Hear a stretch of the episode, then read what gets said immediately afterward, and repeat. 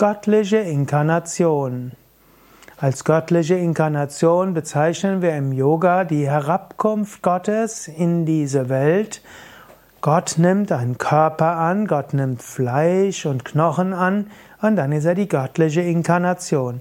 Inkarnation ist ja zunächst mal lateinisch, kommt von carnis und das heißt Fleisch und in heißt hinein. Inkarnation ist die Fleischwerdung. Im Christentum zum Beispiel wird gesagt, dass Jesus die Fleischwerdung Gottes ist. Gott hat sich inkarniert, manifestiert in einem menschlichen Körper. Im Hinduismus gibt es nicht nur eine göttliche Inkarnation, sondern viele.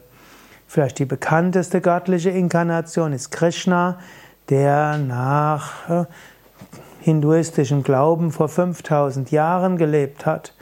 Manchmal wird auch Buddha als göttliche Inkarnation angesehen.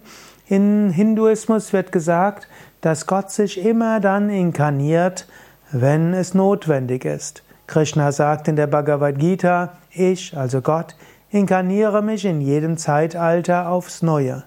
Und er sagt auch, immer dann, wenn Dharma abnimmt und Adharma zunimmt, dann kommt eine neue göttliche Inkarnation.